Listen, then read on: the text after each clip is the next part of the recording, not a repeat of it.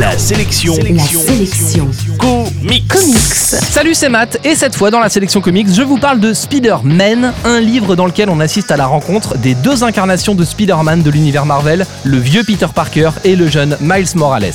Spider-Man a été inventé dans les années 60, et depuis, c'est Peter Parker qui se cache sous le costume de l'homme araignée, que ce soit dans les films, les jeux vidéo, les dessins animés et bien sûr, dans les comics. Pourtant, au tout début de l'an 2000, Marvel a lancé une gamme de séries nommée Ultimates, dont le but était de mettre en scène des versions de Spider-Man, des X-Men ou des Avengers tels qu'ils seraient s'ils avaient été imaginés au 21e siècle. Dans cet univers Ultimate, tous les événements ne se sont pas déroulés exactement de la même façon que dans l'univers classique, et le Peter Parker de l'univers Ultimate, Spider-Man donc, a fini par mourir et a été remplacé sous le costume par le jeune Miles Morales, un ado américain, issu de ce qu'on appelle pudiquement les minorités visibles, qui est une astuce de Marvel pour attirer le public noir et latino vers les comics.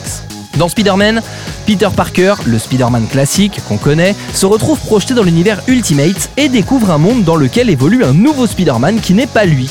Le traitement scénaristique de cette aventure, somme toute assez classique, fait toute la différence. Brian Bendis est en plus un excellent dialoguiste, du coup, les réactions des personnages sont hyper réalistes, tendres ou crues, criantes naturelles. La partie graphique est assurée par l'excellente Sarah Pichelli, déjà au crayon sur le titre Ultimate Spider-Man et donc très à l'aise avec cet univers.